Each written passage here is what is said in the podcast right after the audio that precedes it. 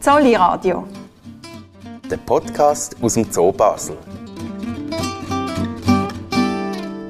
Herzlich willkommen im Zoo Basel. Hier ist Jenny Degen. Und der Lukas Meili. Und das Tier von der heutigen Sendung stellt sich doch am besten gerade selber vor.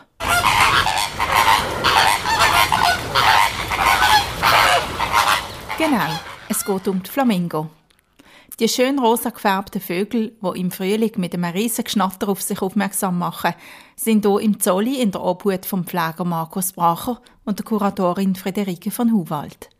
Mit ihnen reden wir in dieser Sendung unter anderem darüber, wie die Flamingo jedes Jahr im Frühling einen eindrücklichen Balztanz machen, warum sie so dünne Beine haben und wie sie stundenlang auf nur einem von diesen dünnen Beinen stehen können. Der zweite Teil dieser Sendung widmen wir der speziellen Fütterung der Flamingos. Die ist nämlich eine ziemliche Herausforderung und der Zolli forscht schon seit vielen Jahrzehnten an der richtigen Ernährung von diesen Tieren. Wir hören Archivaufnahmen von Hans Wackernagel, der in den 1950er Jahren im Zolli ein Pionier war in Sachen Flamingofütterung. Er erzählt uns, warum es nicht selbstverständlich ist, dass Flamingos im Zolli so schön rosarot sind. Dann reden wir mit der Zootierärztin und Futterspezialistin Fabia Wies. Der Zolli hat nämlich zusammen mit der Futterfirma Granovit aus Kaiseraugst ein spezielles Flamingofutter entwickelt, wo inzwischen in vielen Zoos in der Schweiz und Europa etabliert ist. Wir gehen in die Futtermühle zu Kaiseraugst schauen, wie das Futter hergestellt wird und erfahren von der Granovit-Mitarbeiterin Anja Tschudin, was für Futter der Flamingos gut in Schnabel passt und warum gutes Flamingofutter muss können schwimmen.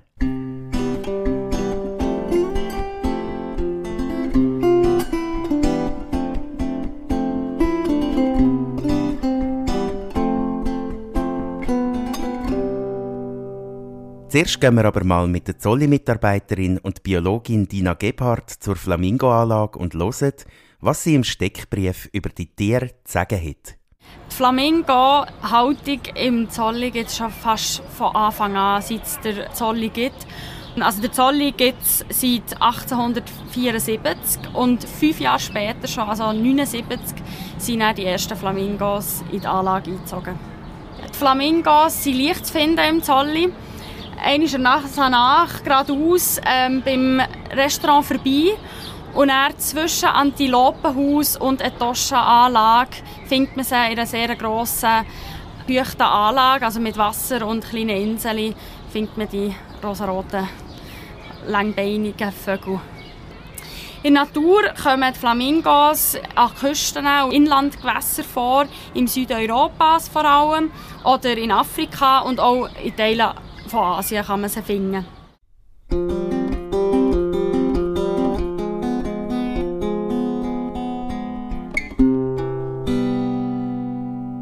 Seit über 140 Jahren gibt es Flamingos also schon im Zolli.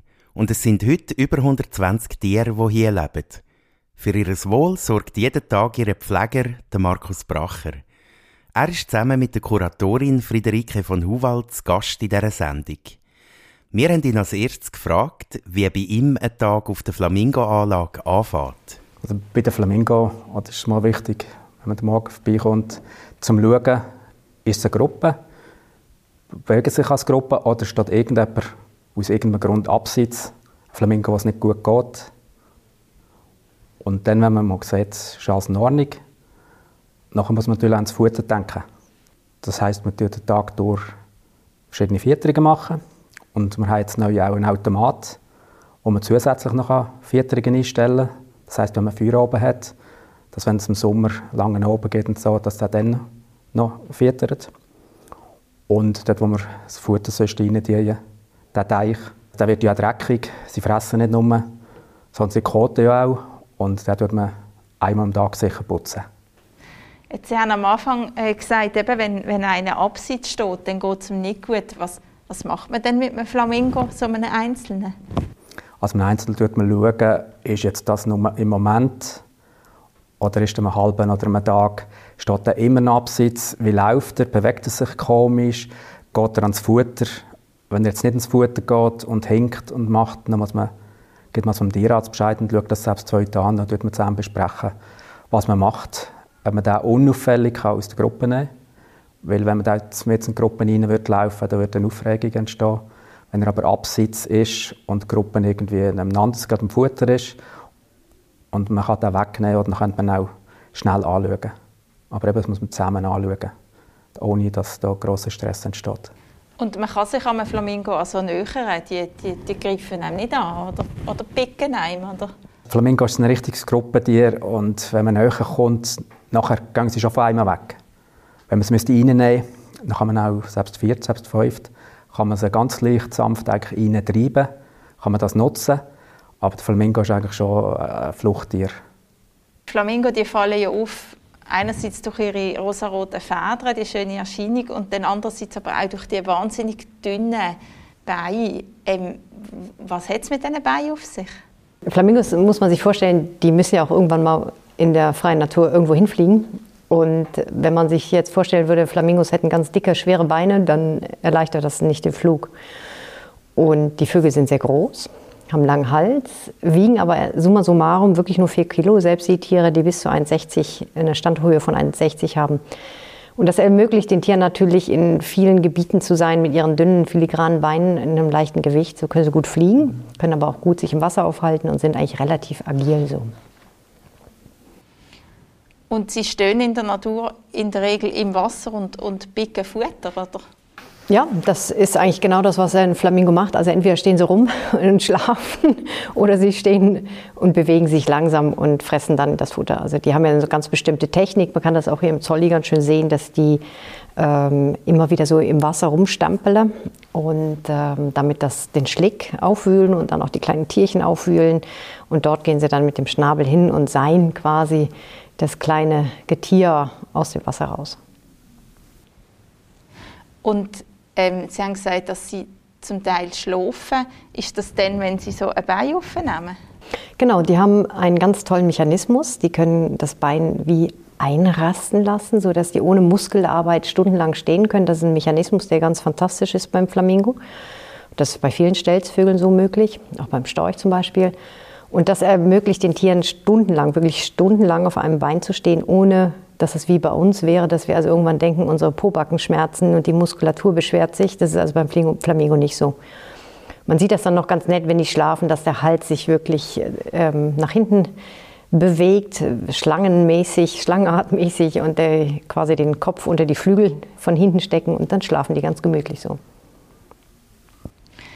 Etwas weiteres Auffälliges an der Flamingo ist, ist auch ihr Schnabel, der, der ist so bogen, aber ich glaube, der ist, nicht, der ist nicht von Geburt an so. Ist das richtig? Ja, das heisst, äh, wenn wir junge Flamingo haben, die werden ja von den Eltern gefüttert.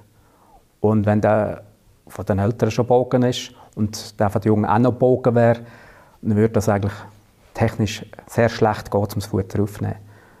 Das heißt, der Junge macht gerade Schnabel auf und geht bei den Eltern eigentlich richtig in den Schnabel hinein.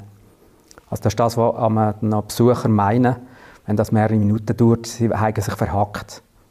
Dabei geht auf die Junge rein und der Altflamingo, der tut einen Saft, also, wo sich löst, innen, so Protein, wo rot ist, wo fast wie Blut aussieht, tut er lösen und der, äh, der Junge, also das Küken, trinkt eigentlich noch das. Das heißt, wenn es noch irgendwie ein Teil nebendurch geht und der Junge ist noch wirklich noch rot. Das ist dann, wenn ein Telefon kommen oder so, wo der Besucher noch meint, da blutet etwas. Aber es sieht aus wie Blut, ist aber kein Blut. Und was ist denn das genau für, für ein Saft? Also ist, das ist wie, wie blöd gesagt, bei uns Muttermilch? Ja, es ist eine Art, wie, schon wie eine Kropfmilch, also ein Teil, der sich eigentlich ablösen von den Eltern und wo eben auch recht karotinhaltig ist. Darum kann man mal rausspüren, raussehen, welche Eltern das wirklich blüten, welche als Junge haben. Das sind die, die noch fast wie erblassen. Und die, die schön rosa sind, das sind die, die eigentlich gar keine Brut gemacht haben. Und, und eben, Sie haben vorher erwähnt, wenn, wenn die Eltern die Jungen füttern, dass sie dann so ein bisschen ausbleichen. Wie, wie, ähm, wie, wie, bringt man die wieder farbig? Oder kann man da irgendwie dann nachrüsten? Oder, oder, äh? Also nachrüsten, sind die sich noch, eben, wenn die Jungen noch langsam selbstständig werden und so, die hat sich das dann schon ein bisschen ausgleichen noch wieder. Mit dem Futter, oder man hat zwei Arten Futter. Man hat für die Haltung das normale Futter und für eine Zucht haben noch wieder ein bisschen spezielles Futter, wo die Zusammensetzung wieder ein bisschen anders ist. Und weiß man, was es genau ist, wo, wo äh, die Flamingo eben rosa macht? Also was ist das für ein Stoff? Also man hat herausgefunden, dass die Tiere in der Natur natürlich ähm, diese Krebstierchen essen und alle Krebstierchen haben einen Farbstoff, der nennt sich Carotin und dieses Carotinoid, das geben wir auch zusätzlich im Futter dazu. Das könnte man natürlich, wenn man jetzt das große Glück hätte, original eins zu eins Flamingos so zu füttern wie in der Natur, dann könnte man das natürlich so erreichen. Das ist natürlich in einem Zoo-Setting etwas schwierig, wäre auch ökologisch wahrscheinlich nicht so richtig vertretbar. Und darum hat man das eigentlich mit einem Farbstoff gelöst. Die Tiere, die nehmen den wirklich de facto mit dem Futter auf. Es gibt Vögel, die von sich aus so rosa gefärbt sind, die also keinen zusätzlichen Farbstoff brauchen. Bei Flamingos sieht man das wirklich sehr schön, dass die Vögel dann, wenn sie die Jungen aufgezogen haben, der Farbstoff eher an die Jungen abgegeben wird und später dann, wenn sie die Jungen eher los sind und nicht mehr füttern, dass sie dann den Farbstoff wieder aufnehmen und rosa werden. Dass Flamingo rosarot gefärbt sind, hat das in der Natur eine Aufgabe oder ist es einfach, weil es schön ist? Es ist ja so, dass viele Vögel eine wunderschöne Farbe in unseren Augen haben. Und das macht kein Tier einfach nur für lustig, sondern es hat immer einen Sinn und Zweck. Und das dient natürlich der Balz und das dient auch der, des Zusammenhaltes. Alle Vögel, die so gesund aussehen, eben dieses Rosa, so ist die Standardfarbe eines Flamingos, ist natürlich ein Zeichen dafür, dass die Vögel sehr gesund sind und sehr kräftig sind und sich auch für die Balz und für die Paarung hinterher eignen. Dieses Zusammengehörigkeitsgefühl in dieser großen Kolonie wird natürlich auch dann gestärkt, wenn die Vögel alle zusammen immer ihre Flügel öffnen und sich gegenseitig ihre Federn präsentieren. Es ist ja auch so, dass sie in der Balzsee, wenn sie sich bücken, dann die Federn hinten aufstellen und sich richtig schön präsentieren. Und das, da ist so eine Farbe natürlich wirklich sehr wichtig.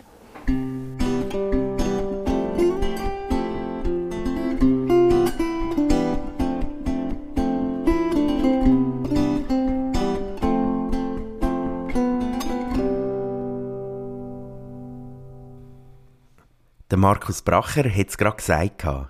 Wenn Flamingoeltern ihre Jungen füttern, bleichen die erwachsenen Tiere mit der Zeit aus und verlieren ihre leuchtige rosarote Farbe.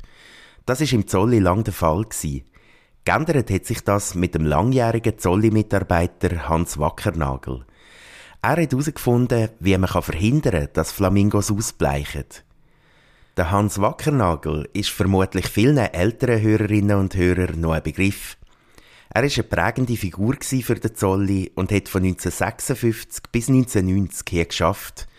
Er war zuerst wissenschaftlicher Assistent und ist dann 1973 Vizedirektor geworden. Während seiner Zeit im Zolli hat er viel Forschung betrieben. Dank seinen Erkenntnissen ist die Ernährung der Zootiere auf ein ganzes neues Level gehoben worden. Jenny hätte Hans Wackernagel im Jahr 2011, zwei Jahre vor seinem Tod, für eine Arbeit interviewen. Er hat ihr damals von seinen Forschungen erzählt, wo er über viele Jahre für den Zolli gemacht hat. Und er hat sich auch daran erinnert, wie es dazu gekommen ist, dass er aus den damals noch weißen Flamingos rosarote gemacht hat. Ich bin ja noch 56 in Zollik und sind Flamingo dort gewesen, wo zum Teil schon seit 1932 dort sind. Und, und vielleicht haben die Leute in der Zoologischen Gärten einfach gewusst, äh, Flamingos sind halt einfach weiß im Zolli. Man hat schon gewusst von den Büchern oder irgendwie, dass sie eigentlich so eine rote Schwinge haben und rosarot sind. Ich bin in den Garten gekommen und habe die Flamingo auch gesehen. Und danach hatte ich einen Vorsprung gehabt, eigentlich. Ich habe eine Doktorarbeit gemacht an der Uni in Basel und die hat sich befasst mit der Jugendentwicklung von Singvögeln, also von Amseln, Staren, Meisen. Und die, die betteln bei ihren Eltern, wenn die ankommen mit Futter, dann machen sie Schnäbel auf. Und die Schnäbel sind fast wie ein Blumenbeet, wo aufblüht. Die Schnäbel sind innen orange oder gelb oder auch rot, das ist verschieden. Ich habe die in der Natur beobachtet und ich habe auch ein paar, vor allem Staren, ins Labor genommen. Und dann habe ich plötzlich gesehen, wir haben Futter gegeben, wo auf der Basis von Quark war und das ist ja weiß. Ich habe mich an diesen Futter gegeben, dann habe ich plötzlich nach drei, vier, fünf Tagen gesehen, dass die Maulhöhlen, wo, wo in der Natur orange sind, dass die langsam blasser und blasser werden. Das war auch ein Thema von meiner TIS. Ich habe, ich habe die, Auf, Auf, die Aufgabe gehabt, herauszufinden, was das Gel ist und was auch die ganze äh, Gewebe, was das für Gewebe sind und wie das entsteht und wie das sich abbaut. Ich habe dann noch festgestellt, dass die gelben Farbstoffe sogenannte Carotinoid sind. Und man hat in den Büchern können lesen, dass die Vögel die Carotinoid aufnehmen im Futter. Und das habe ich irgendwie gewusst. Dann habe ich im Zoll gesagt, ja, wir müssen ihnen etwas geben. Und dann haben wir mit der, mit der Firma Hofmalaros haben wir, haben wir Kontakt bekommen. Die haben ja eine Marke dort, wo das Vitamin A als erstes synthetisiert haben. Das Vitamin A ist verwandt mit der Carotinoid. Man hätte die auch gebraucht als Nahrungsmittelfärb, Färbstoff, Farbstoff. Äh, man hätte es in Hühnerfutter tun, dass die Eier schön gelbe Dotter kriegen. Man es in Anken tun, man hätte Orangina damit gefärbt und so weiter. Aber wir haben dann noch gewisse Carotinoide bekommen von der Roche. Und das hat auch verlaufen und äh, hat international auch gewisse Aufsehen äh, erregt. Die Flamingo haben dann auch sehr gut angesprochen und haben Klimola von Nester bauen und Eier legen. Und wir haben seither eine Flamingo gesucht. Das ist dort sehr, sehr beeindruckend eigentlich und lustig für mich. Also, dass die Flamingo im Zolli rot sind, das ist eigentlich Ihr Verdienst? In aller Bescheidenheit kann ich das sagen, ja.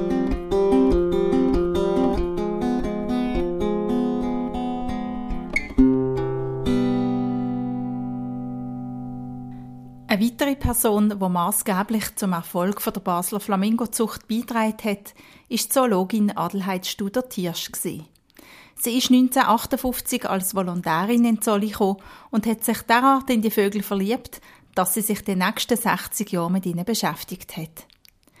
Sie hat als externe wissenschaftliche Mitarbeiterin an den Basler Flamingos geforscht und hat besonders zur Brutbiologie von diesen Vögeln wichtige Erkenntnisse gewonnen. Ihre Forschung hat international Beachtung gefunden und hat wesentlich dazu beigetragen, dass der Zoo Basel in der Fachwelt weltweit als Kompetenzzentrum für die Haltung und für die Biologie von Flamingos gilt. Heute, fast 70 Jahre nachdem die Forschungsarbeiten zu Flamingos im Zolli angefangen haben, ist man immer noch dabei, Neues herauszufinden. Eine Spezialistin, die heute auf diesem Gebiet tätig ist, ist die Zolli-Tierärztin Fabia Wies. Sie hat sich bei ihrer Arbeit intensiv damit beschäftigt, wie ein optimales Flamingo-Futter müsste zusammengesetzt sein. Sie erzählt, welche neue Erkenntnisse man in der Zwischenzeit über die Ernährung dieser Vögel gewonnen hat. Flamingos ähm, sind sogenannte Filterfresser, also sie filtern eigentlich ihr Futter aus dem Wasser mit ganz feinen Lamellen die sie an der Zunge und an ihrem Schnabel haben. Also es wird quasi ein Schluck Wasser genommen und dann rausgedrückt und das Futter bleibt hängen. Das heisst schon mal, das Futter muss sehr klein sein, wie das so in der Natur ist. Und es braucht eben so einen speziellen Farbstoff, der heißt Cantaxanthin, das ist ein Carotinoid, ähm, wo einerseits die Färbung verursacht von den Federn und andererseits aber auch sehr wichtig ist für den ganzen Körper, also für viele Vorgänge, weil es ein wichtiges Antioxidant ist. Also die Färbung ist nicht allein quasi das Ausschlaggebende, um jetzt den Flamingos Cantaxanthin zu füttern. Cantaxanthin muss so ein Futter also sicher drin haben.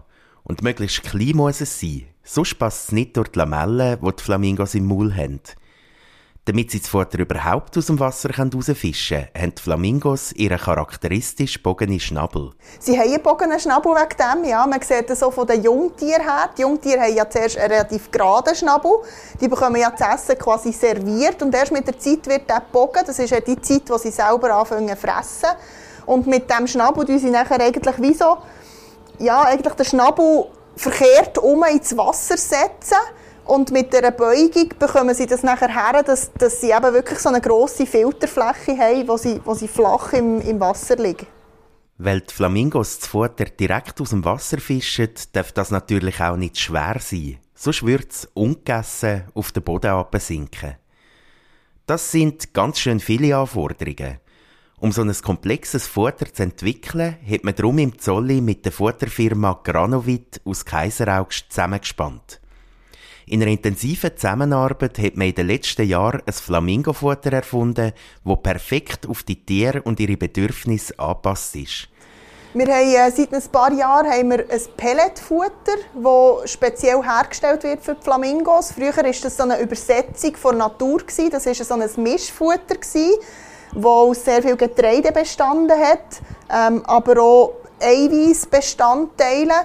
Ähm, und bei diesem Futter war vor allem auch das Problem, gewesen, dass das immer wieder abgesunken ist im Wasser. Also man, das ist abgesunken, die Flamingos konnten es nicht mehr verwerten. Es hat sehr viele Reste gegeben und es hat auch mit der Zeit ähm, andere Tiere wie Ratten zum Beispiel angelockt.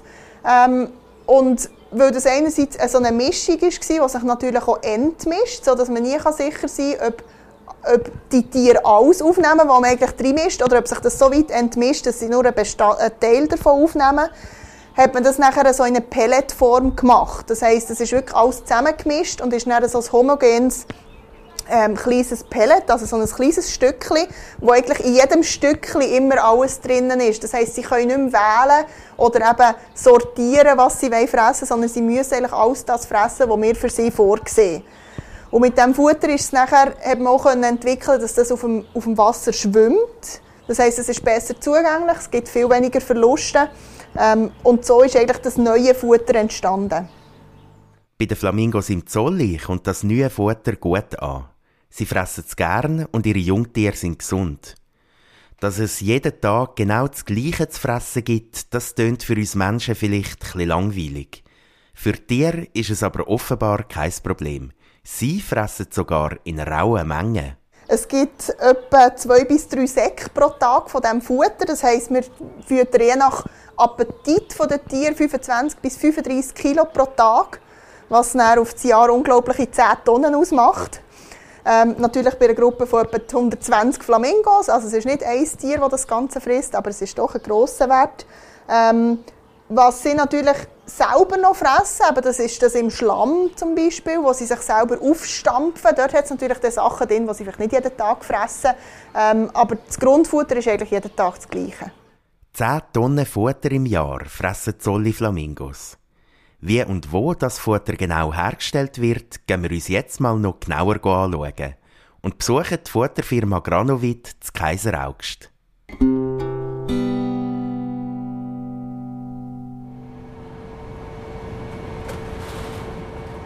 Es ist ein imposanter Anblick, wenn man hier im Industriegebiet von Kaiseraugst das Gelände der Firma Granovit betritt.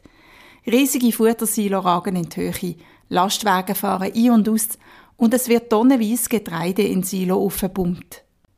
Wir sind hier in einer Fabrik für Nahrungsmittel, aber nicht etwa für Menschen, sondern für Tiere. Die Firma Granowitz stellt nämlich verschiedene Tierfutter her. Ihre Produkte landen in Fressnäpfen von Haustieren, in landwirtschaftlichen Betrieben und eben auch in Zoos. Im Fabrikhof treffen wir uns mit der Anja Judin.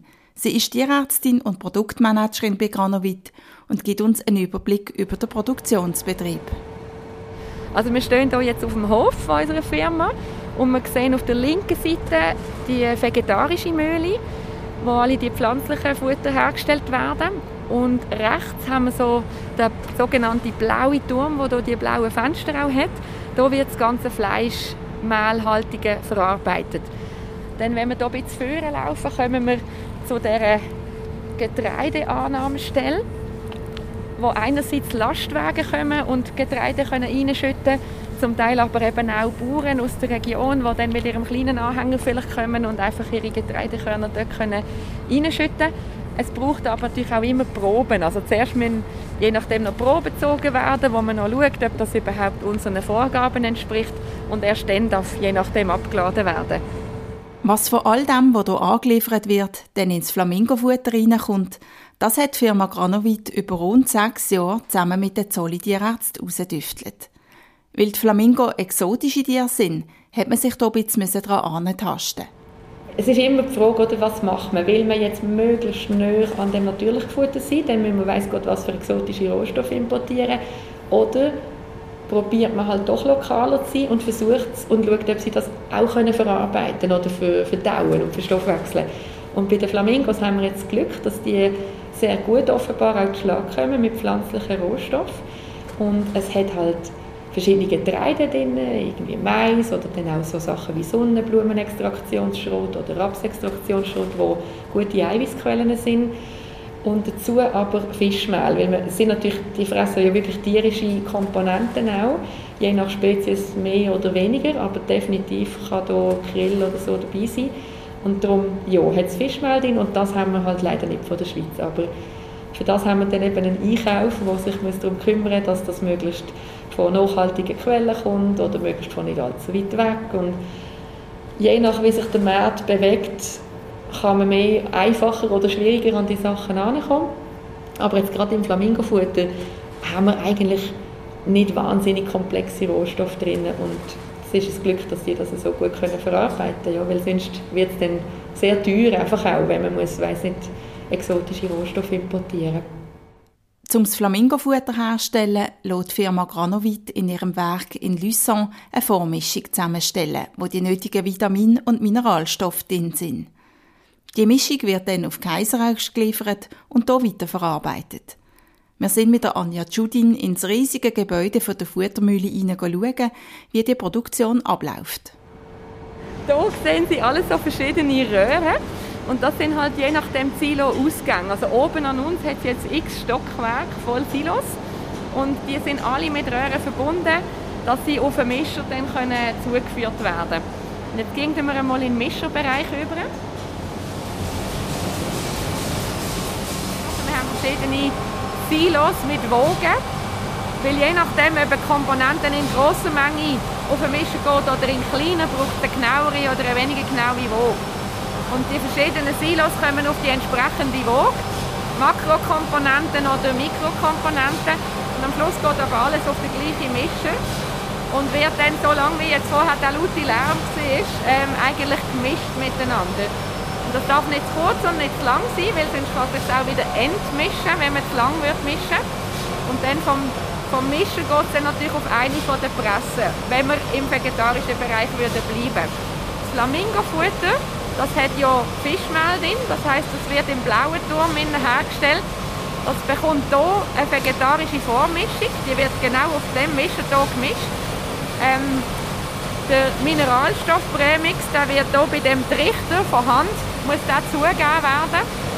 Und wenn das dann gemischt ist, wird es pneumatisch direkt überblasen in den blauen Turm, in einem Silo dann mal ankommt und gelagert wird. Nach dem Mischen geht es dann darum, die Mischung in die richtige Form zu bringen. Weil, wie wir schon gehört haben, sind Flamingos recht anspruchsvoll, was sie durch ihren Schnabel können filtern und was nicht. Für Flamingo produziert man darum sogenannte Extrudate. Die werden ähnlich hergestellt wie Futterpellets, aber nicht in einer Pelletpresse, sondern auf einem sogenannten Extruder. Anders als bei den Pellets soll das Flamingofutter nämlich später auf dem Wasser schwimmen. Beim Extruder hat man an und zu sich am Anfang noch ein anderes Prinzip. Es wird auch gemahlen und gemischt. Und dann wird aber unter sehr, sehr hohem Druck und hoher Temperatur wird das so knettet, also wie eigentlich in einer Brotbachmaschine oder so, wird das sehr stark knettet. Und dann, in dem, in dem Moment, wo es geformt wird, hat es einen starken Druckunterschied. Also in der Maschine ist extrem viel Druck, irgendwie 40 Bar. Und außen ist ja dann normale Umgebung und das ploppt auf. Also durch den Druckunterschied ploppt es auf und dann ist es eigentlich hat's Luft, die dort mit eingeschlossen wird. Und je nach was man für Einstellungen macht, wird das halt luftiger oder ein kompakter. Und das hat man dann herausfinden bei dem Flamingo-Futter. Wie muss man es einstellen, damit es so fest aufploppt, dass es halt eben schwimmt und einigermaßen leicht ist. Und das sind dann so ein bisschen die technischen Finessen, die wo man einfach muss ausprobieren muss, muss testen. Mhm. Nachdem das Flamingofutter aufgeploppt ist, muss es noch auskühlen und dann wird es verpackt. Die Anja Judin führt es in eine Lagerhalle, wo auf grossen Ballett die Futtersäcke bis fast unter die Decke lagern. Von hier aus geht das Flamingofutter in mehrere Schweizer Zoos, aber auch auf Osteuropa und auf Skandinavien. Und gerade mal schauen, ob wir hier irgendjemand das Flamingofutter gefechten. Genau, hier hätten wir jetzt gerade eins. Flamingo Zucht. Da hat es auch eine Etikette, wo man das Bild drauf sieht. Und so liegt das parat, bis dann eine Bestellung reinkommt. Bei den rund 10 Tonnen, die schon allein die Flamingo im Zoo Basel jedes Jahr fressen, lässt die nächste Bestellung sicher nicht lange auf sich warten.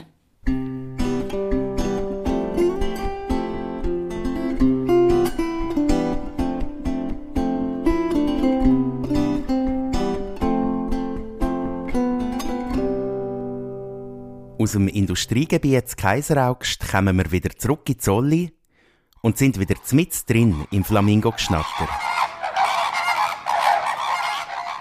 Dass Flamingos besonders im Frühling so laut auf sich aufmerksam machen, liegt daran, dass sie auf Partnersuche sind. Und für das führen sie einen regelrechten Tanz auf. Und der funktioniert etwa so. Musik ab.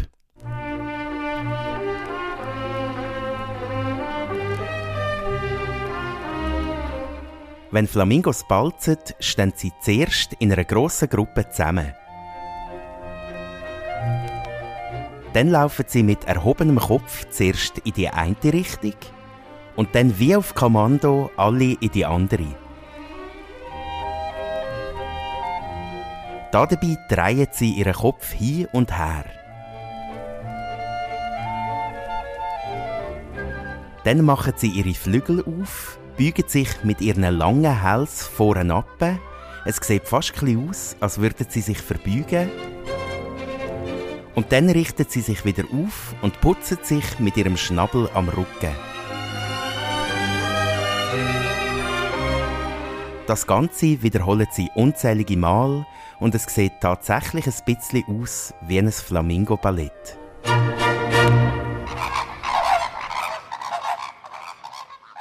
Mit dem Balztanz bereitet sie die Paarung vor. Und wie es dann nach der Paarung weitergeht, schildert uns jetzt der Markus Bracher. Also es ist so, nach der Paarung und so ist gleich die Eiablage. Auf eine hocken zwei, drei. Die legen ein Ei, fangen den Vulkan an zu bauen. Und ein, zwei Wochen später hocken auf einmal hocken so 30, 40 Stück auf dieser Insel. Und nachher die sie einen Monat brüten, bis noch die Jungen schlüpfen. Und das ist bei uns auf einer Brutinsel, weil auch die Natur hat diese äh, einen Ort auswählen, wo zum Beispiel kein Fuchs hin kann, wo sie einfach ein bisschen geschützt sind. Und bei uns sind sie zusätzlich noch durch einen Stromhahn geschützt, der äh, Fuchs zusätzlich, weil sie eben dann wirklich auf dieser Insel, da sind noch vielleicht 40 Vögel, die da am Brüten sind und die in dieser Zeit natürlich total wehrlos sind. Und wenn die aber auf der Welt sind, dann geht eigentlich ähm, der Sound geht dann los, oder? Ja, dann ist noch zusätzlich äh, das Tönen der Jungen, der Bettelruf, der tönt wieder ganz anders und ein Teil, wenn erwachsen werden, hören noch gleich auf, wenn sie selbstständig sich können. Und bei anderen ist das acht, nach acht, neun Monaten äh, sind die immer noch am Betteln, obwohl sie sich eigentlich selbstständig können. Und der Ruf der tönt noch wirklich ganz anders. Jetzt, wenn ähm, die Flamingo-Jungen ein gewisses Alter erreicht haben, ich, ich habe gelesen, dann gingen sie in den Kindergarten. Was ist das für ein, was wir uns darunter vorstellen? Also, dass wirklich die, die Jungen noch von der Brutinsel weggegangen, teilweise schon auch zum Futterteich, einfach mal zum Mitlaufen. Und dann auf einmal sehen wir die Jungen so in der Gruppe von 20, 30 äh, Jungvögeln schön beieinander. Und ein paar Altvögel noch ringsum, die auch noch ein bisschen aufpassen. Und so, dass man wirklich die Jungen nicht überall auf der ganzen Anlage verteilt hat, sondern wirklich als Gruppe. Und dort lernen Sie dann selber Futter aufnehmen oder, oder was lernen Sie denn in dieser Junggruppe? Also es ist eigentlich, diese Junggruppen muss man sich vorstellen, wirklich wie ein Kinderhort. Wenn die Eltern weg müssen zur Arbeit, dann müssen die Kinder irgendwo warten und irgendwer muss sie betreuen. Und das ist eigentlich dann der Moment, wo auch bei uns im Zolli genau die Jungtiere genau das machen. Der einzige Unterschied besteht darin, dass die Eltern wirklich nicht so wahnsinnig weit zum nächsten Futter fliegen müssen wie in der Natur, sondern der, das Futter dann eben im, in der Anlage gegeben wird. Aber dieses Zusammenfügen der Junge ist quasi, man sieht das auch bei Pinguinen, ähm, kennt man das, dass sie quasi warten, bis die Eltern wiederkommen. Und es ist sicherer für die Jungvögel, wenn sie gemeinsam warten, als wenn jeder irgendwie einzeln in der Ecke steht und ja, von, von Greifvögeln oder so geschnappt werden könnte.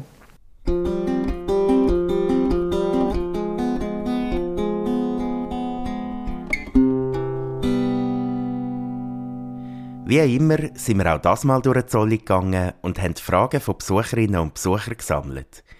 Die erste Frage dreht sich darum, dass die rosaroten Vögel zwar Flügel haben, aber eigentlich sieht man sie gar nie fliegen. Stattdessen stehen sie nur in ihrem Tümpel um.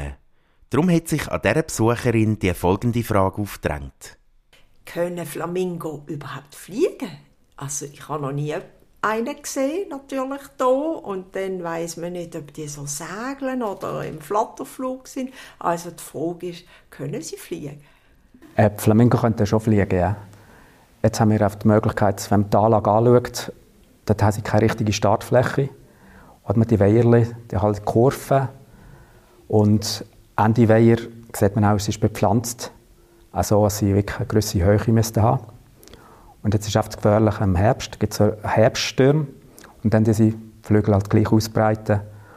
Und wenn es um einen Sturm bei einer Böe, damit es nicht passiert, dass ein abhebt und nachher beim Gepard landet, die wir auf ein paar Federn schneiden.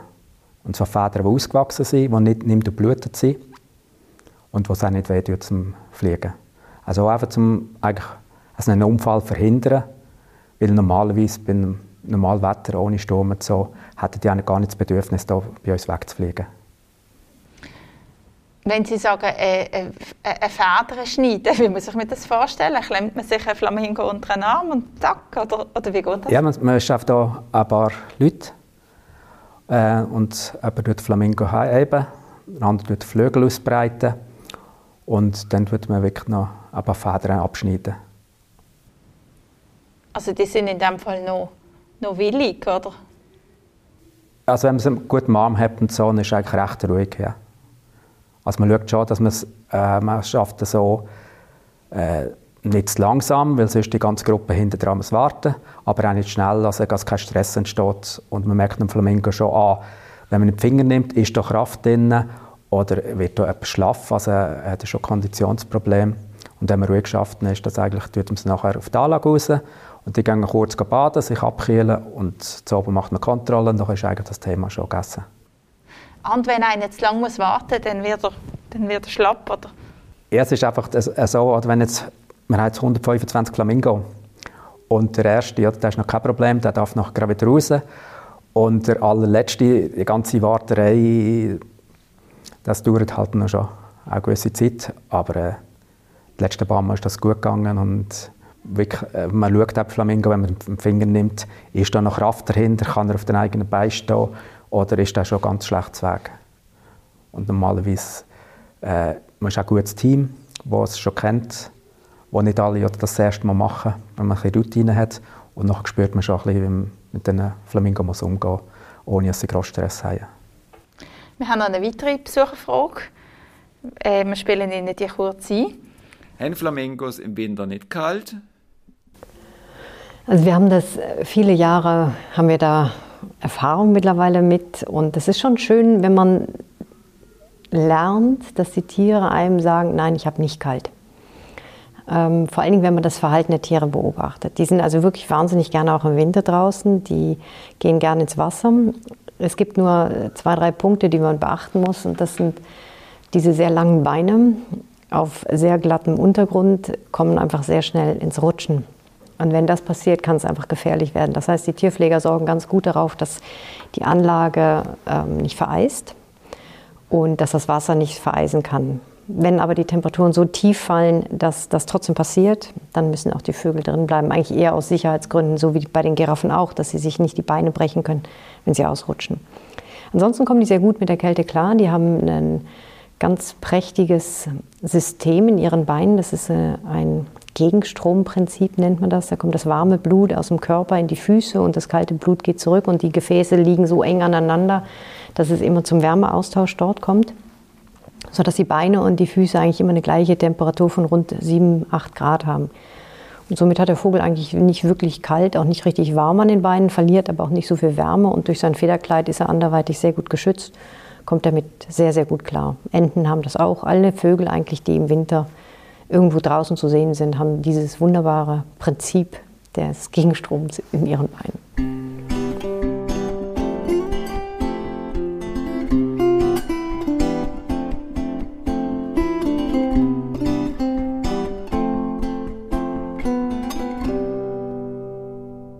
Wir sind schon wieder fast am Schluss von dieser Sendung. Und das heißt, es ist wieder Zeit für den Beobachtungstipp. Der ist das mal jahreszeitenabhängig und dreht sich um eine Beobachtung, die man gegen Ende Mai machen kann. Als nächster Zolli-Besuch bei der Flamingo. Jetzt ist langsam Schlupfzeit. Die haben einen Monat lang brütet. Und jetzt schlüpfen die ersten jungen Flamingos. Einzelne gehen jetzt noch langsam an den Futterweiher. Mit den Älteren laufen sie einfach mit. Und so im Verlauf von ein, zwei, manchmal vielleicht sogar drei Wochen, tut eins nach dem anderen schlüpfen. Halten Sie also nach jungen Flamingos Ausschau, wenn Sie Ende Mai in Zolli gehen.